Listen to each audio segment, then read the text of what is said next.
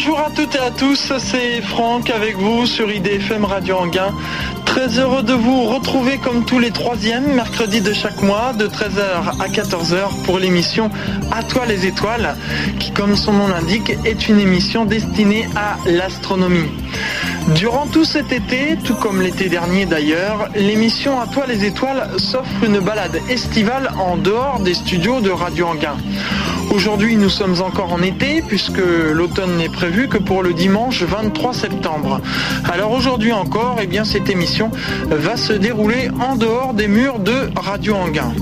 Et avant de démarrer cette émission, je voulais souhaiter la bienvenue à deux petites étoiles. Une première qui est née au mois de juillet, le 17 si je ne me trompe pas, et puis la seconde tout récemment, le 10 septembre dernier. Je voulais dédicacer cette émission À toi les étoiles de septembre 2007 à ces deux petites étoiles ainsi qu'à leurs parents en leur souhaitant tous mes voeux de bonheur. Aujourd'hui, je suis à la Cité des Sciences et de l'Industrie. Je suis actuellement dans le hall, cet immense hall de la Cité des Sciences qui est d'ailleurs un peu bruyant, vous pouvez vous en rendre compte. La Cité des Sciences, c'est la Mecque de la science. En ces lieux, ils sont représentés toutes les sciences, aussi bien les sciences naturelles que les sciences physiques, les mathématiques et bien sûr l'astronomie, ce qui explique ma présence en ces lieux aujourd'hui. Je vais aller rejoindre tout de suite monsieur Bernard Nomblot, qui est responsable du planétarium de la Cité des Sciences et de l'Industrie.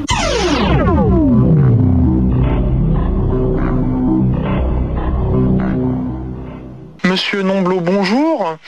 Est-ce que vous pouvez tout d'abord nous parler un peu de votre fonction ici au sein de la Cité des Sciences et de l'Industrie? Bonjour, je suis ici l'astronome du planétarium. Je suis euh, passionné d'astronomie et euh, mon travail consiste à essayer d'écrire euh, le plus simplement possible des spectacles qui vulgarisent des concepts parfois extrêmement compliqués. Alors des spectacles que l'on peut voir au, planétarium de la Cité des Sciences et de l'Industrie. Alors parlez-nous un peu plus en détail de ce planétarium.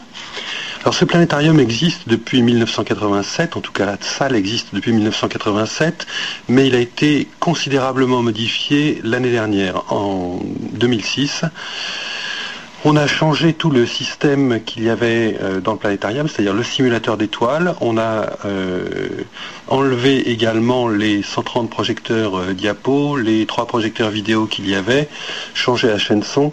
On a maintenant en fait un planétarium qui est basé sur de la vidéo et un calculateur astronomique qui calcule en temps réel les aspects du ciel tels qu'on peut les voir à un moment donné, à un lieu donné sur Terre. C'est pas seulement un planétarium, parce que c'est vrai que quand on voit dans les planétarium, c'est une projection donc de la voûte céleste et puis on montre les étoiles qu'on va pouvoir observer par exemple ce soir si la météo le permet.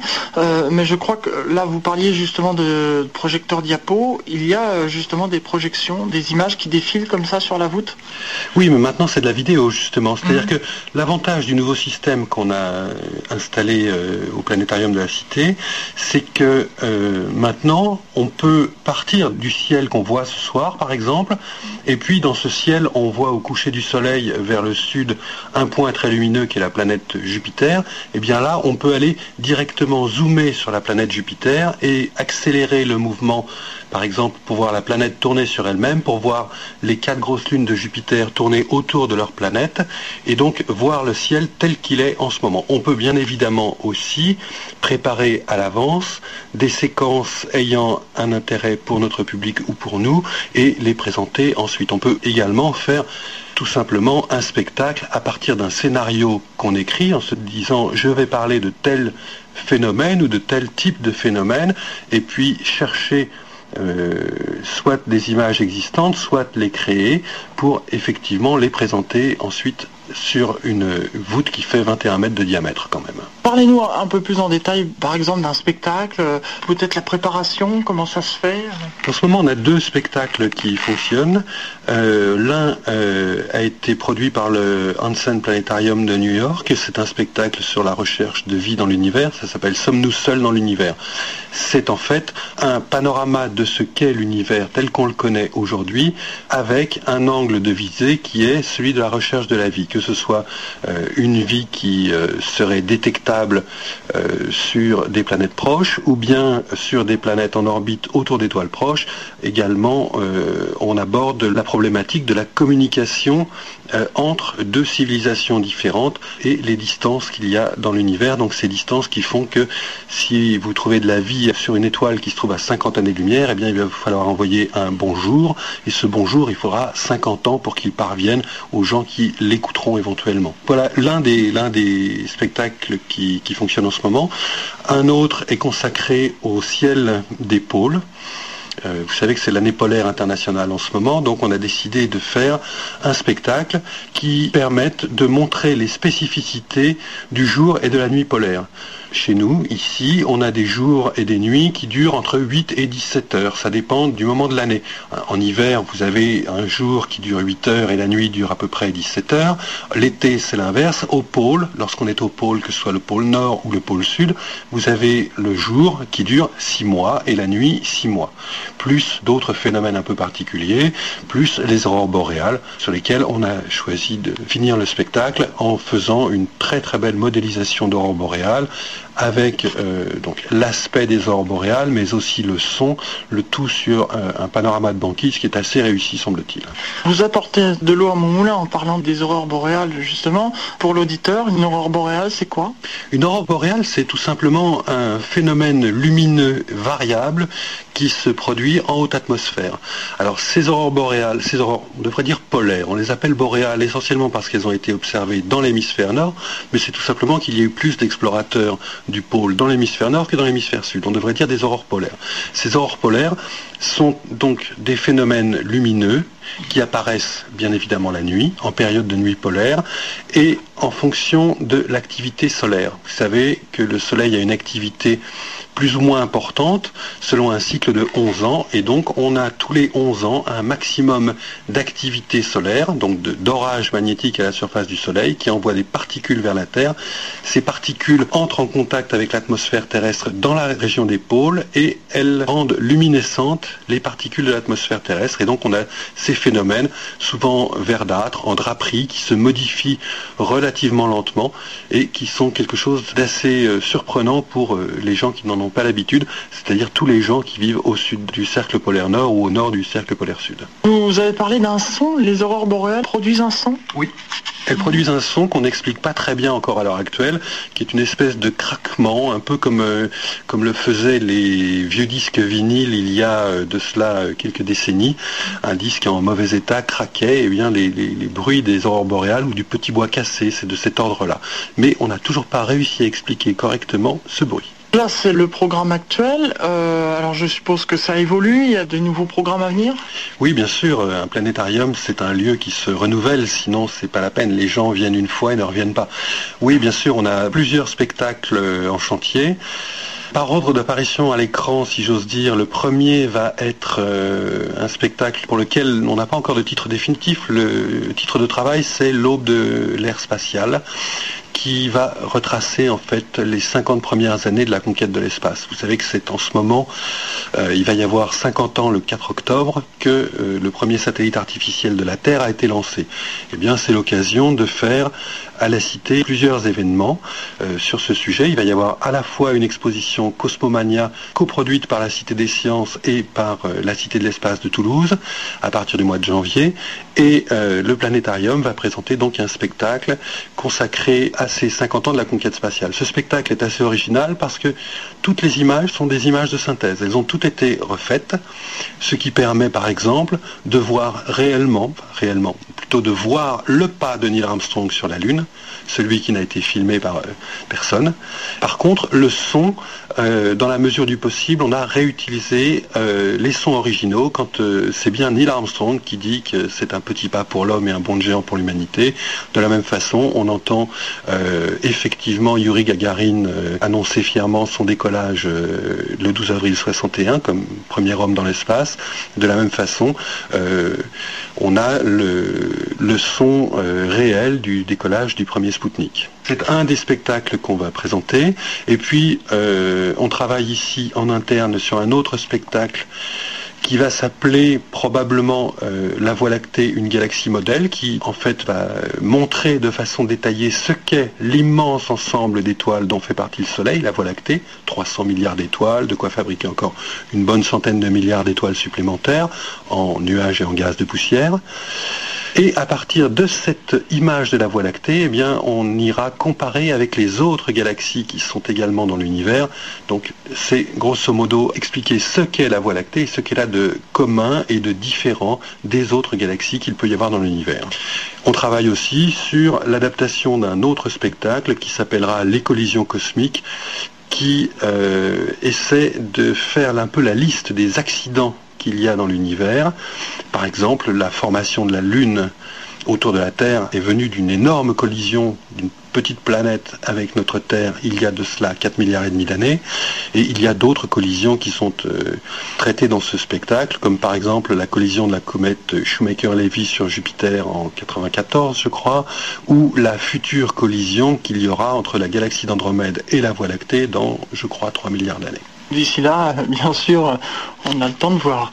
Parlons un peu maintenant des expositions qu'il y a, parce qu'il y a le planétarium, mais il y a aussi euh, des expositions, et je crois qu'il y en a qui sont en préparation actuellement. Mais c'est pas tellement en préparation, c'est plutôt en renouvellement, c'est-à-dire qu'il y avait euh, deux lieux d'exposition qui s'appelaient Roches et Volcans et Étoiles et Galaxies, et ces deux expositions, qui dataient quand même un petit peu, d'une dizaine d'années, ont été euh, supprimées et vont être remplacées par une exposition qui s'appelle Le Grand Récit de l'Univers.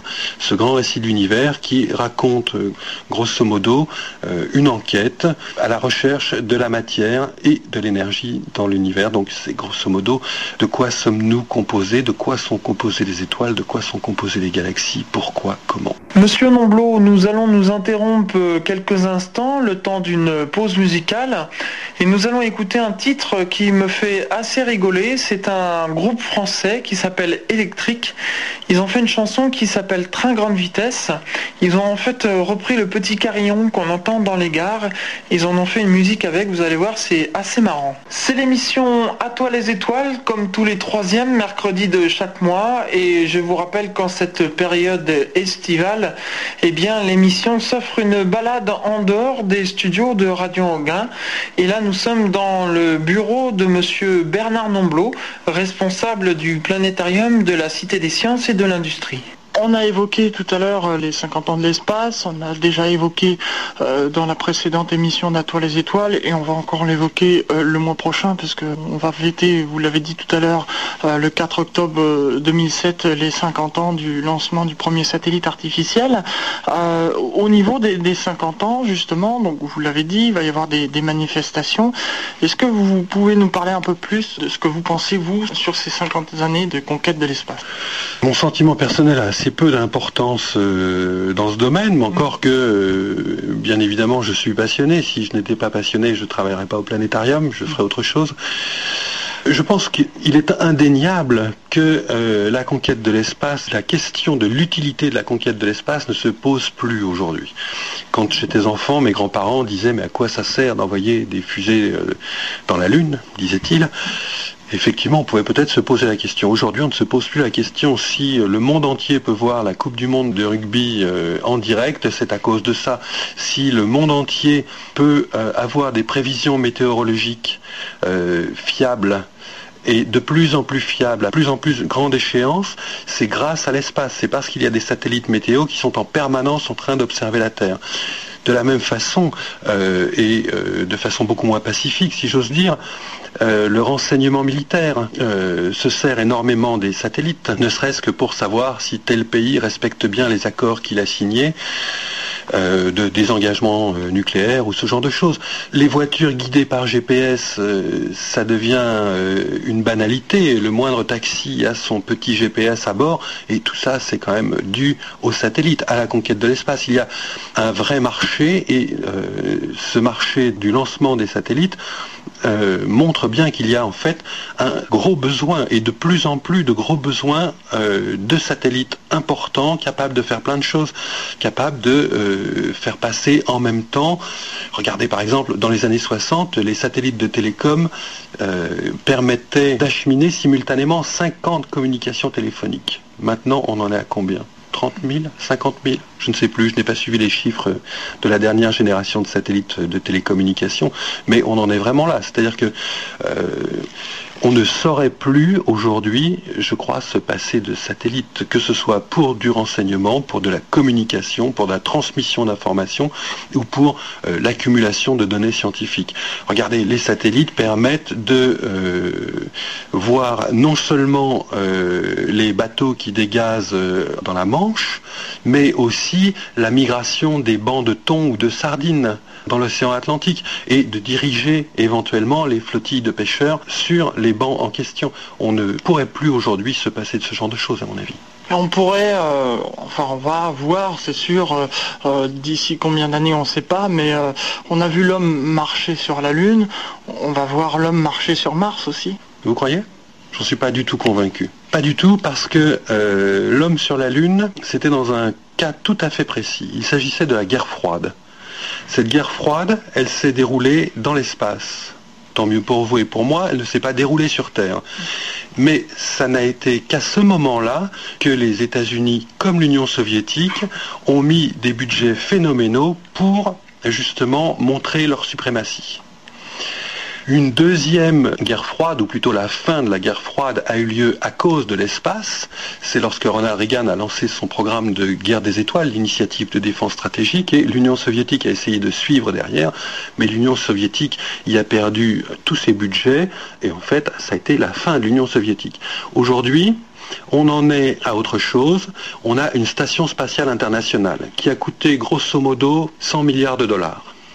Pourquoi? Pour rien pour rien, juste pour avoir le plaisir d'avoir deux ou trois astronautes qui tournent en permanence autour de la Terre et qui passent 70 à 80% de leur temps à faire de la maintenance, c'est-à-dire à faire que la station puisse leur permettre de vivre dans cette station. Donc grosso modo, si ça n'est pas de la bêtise, c'est le seul moyen intelligent que les États-Unis ont trouvé de plomber le budget de toutes les autres agences spatiales. Et quant à la question de l'homme sur Mars, il est question à l'heure actuelle de retourner sur la Lune et de s'en servir de banc d'essai pour aller sur Mars. Je veux bien. Mais grosso modo, cette idée a été lancée en 2004. On nous a dit on va retourner sur la Lune en 2018. 15 ans pour aller sur la Lune Avec la technologie d'aujourd'hui? Comment se fait-il que les États-Unis qui ont décidé en 1961 d'aller sur la Lune aient pu y arriver en 1969, moins de 10 ans après? Tout simplement parce qu'ils ont mis des gros budgets. Là, on ne met que de petits budgets. La taille du vaisseau spatial qui était prévu a été déjà diminuée. Il était prévu d'aller sur la Lune pour deux semaines, on n'en est plus qu'à une semaine. Et chaque année, pendant les 15 prochaines années, les budgets devront être discutés et validés par le Sénat aux États-Unis. On n'en est pas là. Je ne suis pas du tout convaincu que ce retour sur la Lune se fasse. Et alors je suis encore moins convaincu que ça servira de tremplin pour aller vers Mars. L'homme sur Mars, j'en ai rêvé comme vous. J'ai pensé euh, quand j'avais 12-13 euh, ans que je serais le premier homme à marcher sur Mars.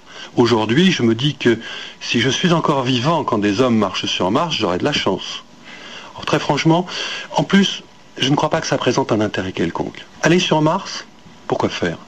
Si c'est pour ramasser des cailloux, quelques centaines de kilos, et les ramener sur Terre pour les analyser, on peut faire ça beaucoup mieux, beaucoup plus simplement, beaucoup moins cher, avec des sondes automatiques. Et au lieu d'avoir une mission humaine, on aura, pour le même prix, 50 ou 100 sondes qui pourront se poser à des endroits totalement inaccessibles pour l'homme et qui pourront donc choisir les échantillons à rapporter.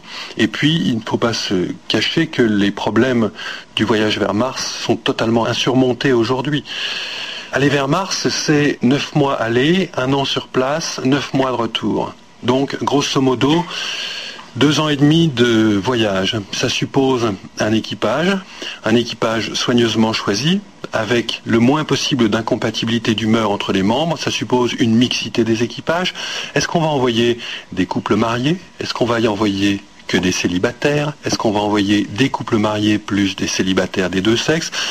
Tout ce genre de choses, ce sont des bêtises, mais ce sont des choses qu'il est indispensable de prendre en compte si on veut faire une mission qui soit réussie. Vous savez, les sous-mariniers ne restent que deux mois en plongée. Hein. C'est pour ça qu'il n'y a pas de mixité des équipages. Et ça pose de réels problèmes. En plus, ça va demander énormément de moyens. Les distances sont telles qu'il n'y a aucune communication en direct possible entre Mars et la Terre. Les communications se font avec un décalage d'au minimum 30-35 minutes. Veut dire que l'équipage doit être capable de réagir de façon autonome au premier problème qui se pose.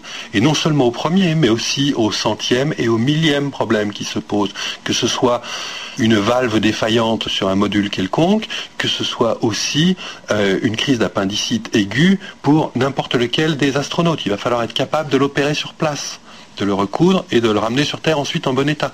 Très franchement, de toute façon, à l'heure actuelle, on n'en est vraiment pas là. On ne maîtrise pas les durées de vol dans l'espace de cette façon-là, ou alors on s'est rendu compte qu'il faudrait probablement un lieu avec une pesanteur artificielle, ce qui oblige donc à avoir une partie du vaisseau qui tourne sur elle-même, ce qui multiplie encore par deux ou par trois la taille du vaisseau, donc le coût de la mission, etc., etc. Très franchement, je ne crois pas à l'éventualité de ce voyage vers Mars. Dans les années 70, dans la foulée du voyage sur la Lune, on disait on sera sur Mars en 1984. Nous sommes aujourd'hui en 2007, on n'y est toujours pas. En 2005, on nous a dit on sera sur Mars en 2025. Aujourd'hui, on est déjà en train de nous dire ouais 2035, 2040, pas avant. Grosso modo, c'est renvoyé au calendrier grec et euh, il n'en est pas question. Ça n'est qu'une utopie, un rêve de songe creux. Et en plus, vraiment, je n'en vois pas l'utilité. Ça ne présente pas l'ombre d'un intérêt. Si c'est pour aller planter un drapeau dans la poussière rougeâtre, vraiment sans intérêt. Il vaut mieux envoyer des tas de sondes automatiques qui sont capables de faire un boulot phénoménal plutôt qu'un équipage humain qui, grosso modo, ne servirait à rien. Eh bien, monsieur Nomblot, je vous remercie. Je vais donc euh, vous laisser vaquer à vos occupations et puis euh, rejoindre une autre personne. Euh, mais comme le veut la tradition dans cette émission, l'invité donne toujours le mot de la fin. Alors, monsieur Nomblot, le mot de la fin le mot de la fin, c'est très simple, c'est que ce que nous a apporté la conquête de l'espace, c'est pas tant euh, la possibilité d'informer, d'échanger de l'information, etc. C'est que ça nous a euh, modifié philosophiquement. En voyant la Terre de très loin, telle que les satellites météo nous l'ont montré, ou telle que les hommes euh, ou les sondes lunaires l'ont photographié, on s'est rendu compte que la Terre n'était qu'un seul pays qu'il n'y a grosso modo pas de frontières, que les catastrophes écologiques qui se passent dans un pays quelconque ont une incidence sur notre vie à nous au quotidien. Et en fait, je crois profondément que euh, la sensibilité écologique est venue de la conquête spatiale et que c'est probablement ça, à long terme, qui est le plus important. C'est d'avoir modifié notre propre conscience d'humain par rapport au monde qui nous entoure, notre planète. Monsieur Nomblot, merci. Nous allons marquer une seconde pause musicale, le temps que j'aille rejoindre mon deuxième invité. Et là, nous allons écouter Tad avec Trop jeune. Me voici dans une autre partie de la Cité des sciences et de l'industrie avec une personne qui va se présenter. Oui, je suis Bénédicte de Barito. À la Cité des sciences, je suis responsable de la programmation des conférences. La programmation des conférences, justement, puisque nous évoquions tout à l'heure euh, avec euh, Monsieur Nomblot euh, les 50 ans de l'espace qui vont être célébrés très bientôt. Et justement, la Cité des Sciences va organiser euh, quelque chose pour l'occasion. Alors, est-ce que vous pouvez nous en parler un peu plus? Oui, alors en fait, euh, le 4 octobre, c'est les 50 ans de Spoutnik. Nous, on a décidé avec le CNES et l'ESA de ne pas manifester euh, ben, cet anniversaire ce jour-là, mais de faire trois événements qui vont se succéder en octobre et novembre. On va commencer en fait deux jours au moment de Science en Fête. Science en Fête va se dérouler les 13 et 14 octobre à la Cité. La Cité est ouverte à tous les publics, c'est gratuit et on fait venir des personnalités euh, qui vont nous faire des rendez-vous autour de l'astronomie. Et ça va aller de la conquête de Mars en passant par la Lune. On va même parler du Big Bang et essayer de s'adresser à des publics assez jeunes et de permettre aux familles avec des enfants dès l'âge de 8 ans de découvrir l'astronomie. Mhm. Euh, ce rendez-vous va se poursuivre avec un autre événement en pleine vacances de Toussaint. Le 31 octobre, toute la journée, il y aura des rendez-vous qui vont faire euh, un état de la conquête spatiale. On va parler de la Terre vue de l'espace, de la Lune, de la conquête de Mars. André Braic va venir nous parler de Jupiter et de Pluton avec euh, Jean-Pierre Le Breton. Et on finira avec tout ce qui est recherche de nouveaux planètes et d'exoplanètes. Et ce programme a été monté en collaboration étroite avec euh, les, l'ESA et le CNES.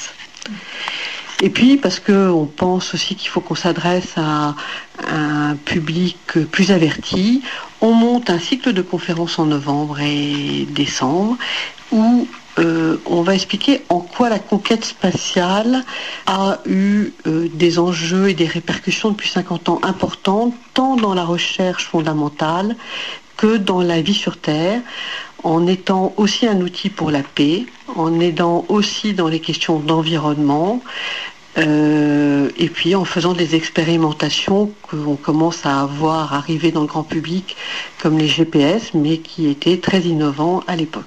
En plus de ces trois rendez-vous événements qu'on propose pour les 50 ans de l'espace, euh, cette année, le Collège de la Cité, pour sa saison 2007-2008, va démarrer avec un cycle de conférences sur le LHC.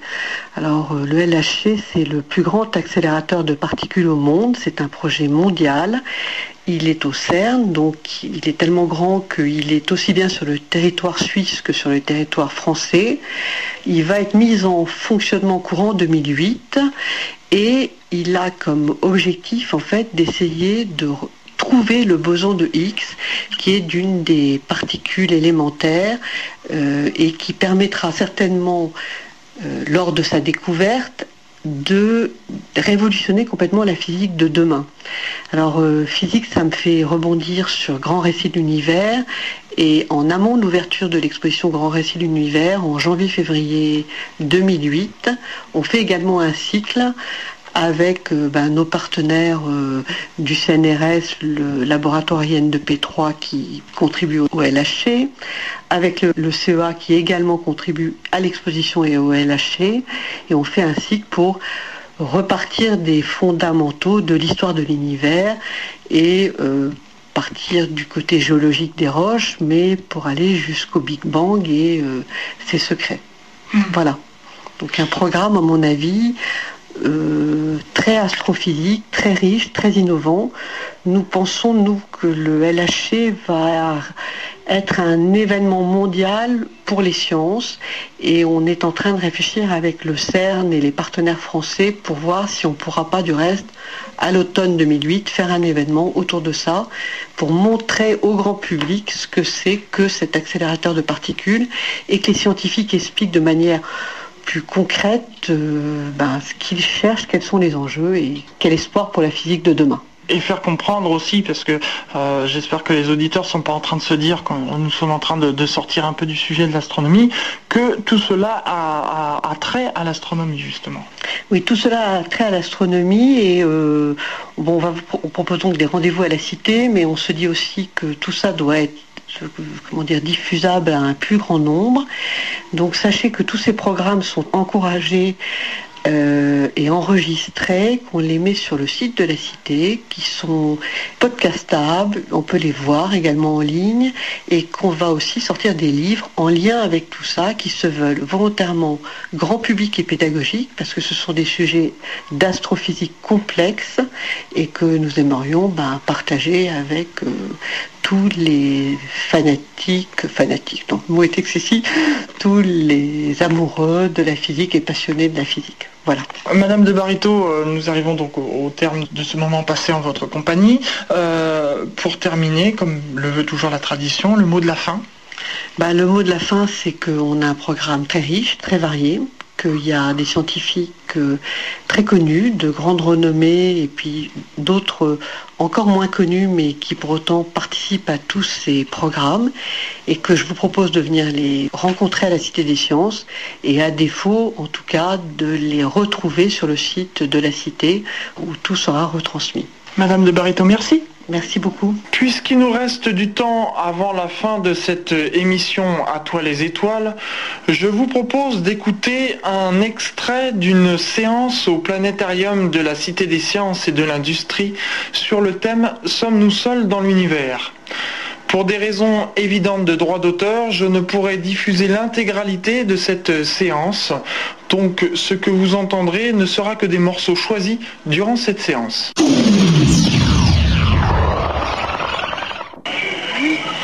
Nuit est belle ce soir, n'est-ce pas Il faut vraiment s'éloigner des lumières de la ville pour voir un ciel comme celui-là. Il y a tant d'étoiles. Vous savez que les étoiles sont en réalité d'autres soleils, seulement très éloignés de nous. On ne peut s'empêcher de penser Existe-t-il d'autres mondes comme le nôtre, cachés parmi toutes ces étoiles Un autre monde abritant la vie Y a-t-il quelqu'un là-haut qui se demande de son côté si nous existons et à quoi nous pouvons bien ressembler? La vie sur Terre prend parfois des formes si déroutantes. Si vous n'en aviez jamais vu avant, pourriez-vous imaginer à quoi ressemble un éléphant homard? Sur notre planète, la vie est partout. Mais la vie peut-elle exister n'importe où?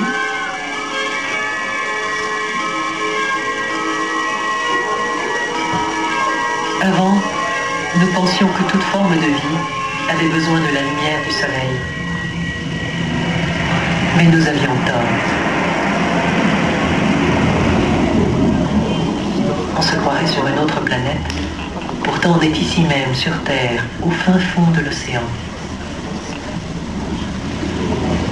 En explorant les grands fonds marins, on a découvert des créatures vivantes qui n'avaient pas besoin de la lumière du soleil. À des kilomètres sous la surface, il y avait de la vie là où personne n'avait pu l'imaginer. Ici, dans cette nuit sans fin la vie se nourrit de fluides volcaniques brûlants qui s'échappent des profondeurs en fusion de la Terre elle-même. Si un jour le soleil venait à s'éteindre, cette vie-là survivrait sans doute grâce à la chimie et à la chaleur interne de la Terre. La vie est plus résistante que nous le pensions. Si la vie peut se passer de la lumière du soleil, y a-t-il quelque chose d'autre dont elle a absolument besoin pour survivre?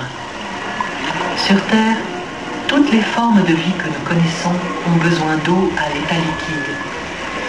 Mais peut-il exister d'autres formes de vie que nous ne connaissons pas encore Pourrait-il exister des créatures sur d'autres mondes qui ne peuvent pas supporter l'eau, mais qui ont par exemple soif d'ammoniac C'est possible. La vie nous enseigne au moins une chose. On peut s'attendre à tout. Il y a longtemps, Mars ressemblait plus à la Terre que maintenant, avec son atmosphère épaisse, de l'eau liquide et une température clémente. Mais aujourd'hui, sa surface est un désert aride. L'air y est si froid et si raréfié que l'eau liquide instantanément s'évapore et gèle en même temps. Donc, s'il y a de la vie sur Mars, elle doit se cacher sous la surface. Il y a assez de chaleur et de pression dans le sous-sol martien pour que l'eau y reste liquide et peut-être même abrite des créatures microscopiques. Si nous ne trouvons aucune trace de vie sur cette planète qui ressemble tant à la Terre, alors la vie doit être rare dans l'univers. Mais si nous découvrons une forme quelconque de vie sur Mars, même minuscule, alors la vie doit pouvoir exister dans beaucoup d'autres endroits. Jupiter a quatre lunes géantes. L'une d'entre elles, Europe, est peut-être le meilleur endroit dans le système solaire pour y chercher la présence de vie. Sa croûte glaciaire craquelée flotte sur un océan profond. Il est possible que des sources chaudes volcaniques jaillissent de ces grands fonds sous-marins et offrent des conditions propices à la vie, comme on l'a vu tout à l'heure sur Terre. S'il y a vraiment de la vie sur Mars ou sur Europe, ou n'importe où ailleurs dans notre système solaire, nous sommes peut-être sur le point de la découvrir. Mais comment savoir s'il y a de la vie ailleurs que dans notre système solaire? Les étoiles sont des millions de fois plus loin que les planètes ne le sont de notre Soleil. Imaginons que vous pouvez regarder notre système solaire depuis l'une de nos étoiles voisines. À cette distance, la Terre et les autres planètes sont cachées dans la lumière éblouissante du Soleil. On ne peut pas les voir. De même, nous ne pouvons pas voir les planètes des autres étoiles. Mais nous pouvons quand même les détecter. Il y a encore quelques années, les planètes des autres systèmes solaires n'existaient qu'en théorie ou relevaient de la science-fiction. Mais aujourd'hui, ces planètes appelées exoplanètes sont reconnues comme un fait scientifique. La première exoplanète fut découverte en 1995 autour d'une étoile appelée 51 de Pégase.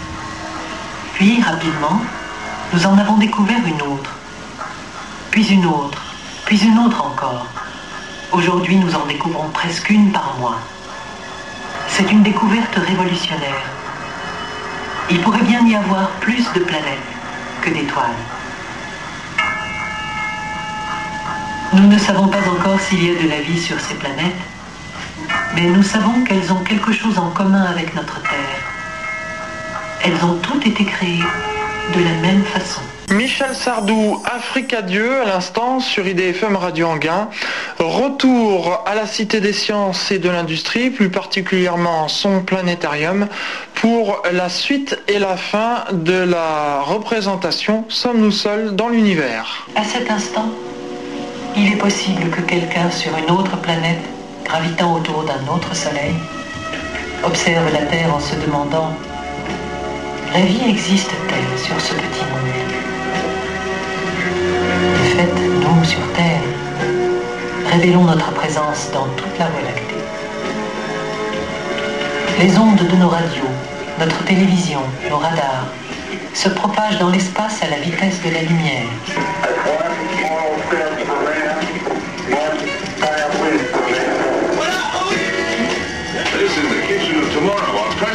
Une émission radio d'il y a 60 ans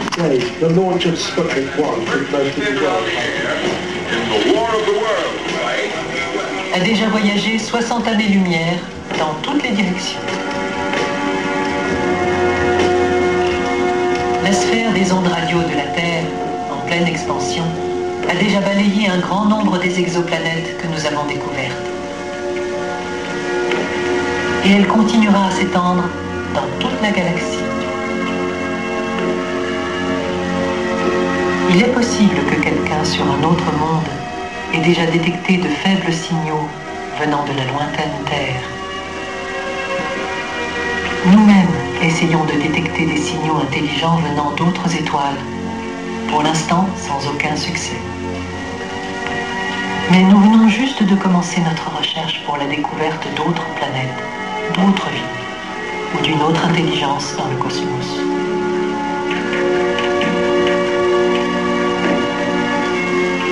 Nous voyons notre Voie lactée comme une galaxie d'étoiles, simplement parce que les étoiles brillantes sont les seules que nous pouvons voir. Mais aujourd'hui, nous savons que c'est aussi une galaxie de planètes invisibles. Au moment où je vous parle, le même processus qui a créé notre monde en crée d'autres à travers la Voie lactée. Créer des mondes ce que font les galaxies. Et notre galaxie n'en est qu'une parmi les milliards qu'on trouve dans l'univers connu. Ainsi, le nombre potentiel de mondes qui pourraient abriter la vie est prodigieux. Imaginez ce qui pourrait vivre sur tous ces mondes, chacun avec sa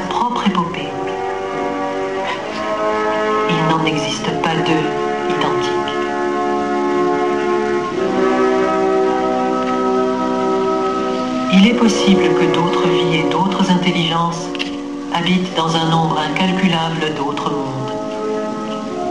Mais nulle part ailleurs, dans les centaines de milliards de galaxies, nous ne pourrons trouver une autre planète comme la nôtre. Toutes les formes de vie sur Terre ont évolué de manière à s'adapter au changement d'environnement de notre petit monde. C'est la Terre qui a fait de nous ce que nous sommes. Si nous pouvons apprendre à protéger le seul endroit du cosmos qui nous abrite et la vie à laquelle il a donné naissance, imaginez tous les nouveaux mondes et toutes les manières différentes d'être en vie que nous pourrions découvrir.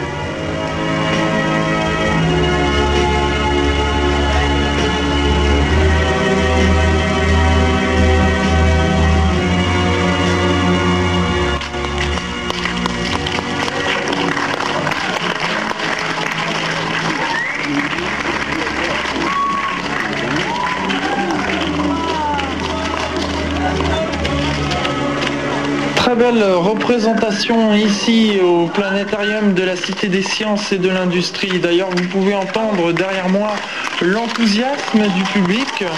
Et je ne peux que vous recommander, si cela vous a plu, eh bien, de venir ici au planétarium de la Cité des Sciences et de l'Industrie pour assister à cette représentation dans son intégralité, puisque je vous rappelle que pour des raisons de droit d'auteur, et c'est évident, eh bien, je n'ai pas pu vous la diffuser dans son intégralité. Ainsi se termine cette émission À toi les étoiles de ce mois de septembre 2007. J'espère que vous avez passé un agréable moment à l'écoute de cette émission. Je tenais à remercier monsieur Bernard Nomblot ainsi que madame Bénédicte de Barito pour leur accueil chaleureux et leur disponibilité. Je voulais aussi remercier l'ensemble du personnel de la Cité des Sciences et de l'Industrie, tous aussi gentils les uns que les autres, ainsi que madame Viviane Aubry pour son aide très précieuse quant à la préparation de cette émission. Et puis je ne peux que vous recommander de venir ici à la Cité des Sciences pour la visiter et notamment assister aux conférences dont Madame de Barito nous a donné le programme alléchant en ce qui concerne la commémoration du 50e anniversaire de la conquête spatiale. Justement à ce sujet, notez bien tous sur vos agendas, rendez-vous tous le jeudi 4 octobre 2007 puisque les télévisions, les radios fêteront le 50e anniversaire de la conquête spatiale et cela jour pour jour puisque c'est en effet le 4 octobre 1957 qu'a été lancé dans l'espace le premier satellite artificiel, le fameux Sputnik 1 avec son bip bip bip.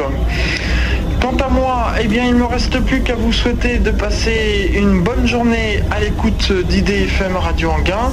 Je vous donne rendez-vous le troisième mercredi du mois d'octobre. Ce sera le mercredi 17 octobre 2007 de 13h à 14h. Et je peux d'ores et déjà vous donner le thème de l'émission du mois d'octobre. Ce sera bien évidemment le 50e anniversaire de la conquête spatiale. Merci à toutes et à tous de votre fidélité. Si vous voulez m'envoyer des messages sur mon adresse mail, aucun problème. Mon adresse c'est le underscore chat, donc un chat, c'est t 78 hotmail.com ou par téléphone au 01 34 12 12 22. Merci à tous, rendez-vous le 17 octobre et n'oubliez pas aussi le 4 octobre. Au revoir à tous. Juste reprendre en direct pour vous dire rendez-vous le jeudi 4 octobre à 21h sur IDFM Radio Anguin pour une émission spéciale pour commémorer donc le 50e anniversaire de la conquête spatiale. Donc ce sera à toi les étoiles, spéciale conquête des étoiles, jeudi 4 octobre 21h 22h. Notez bien dans vos agendas. Merci à tous.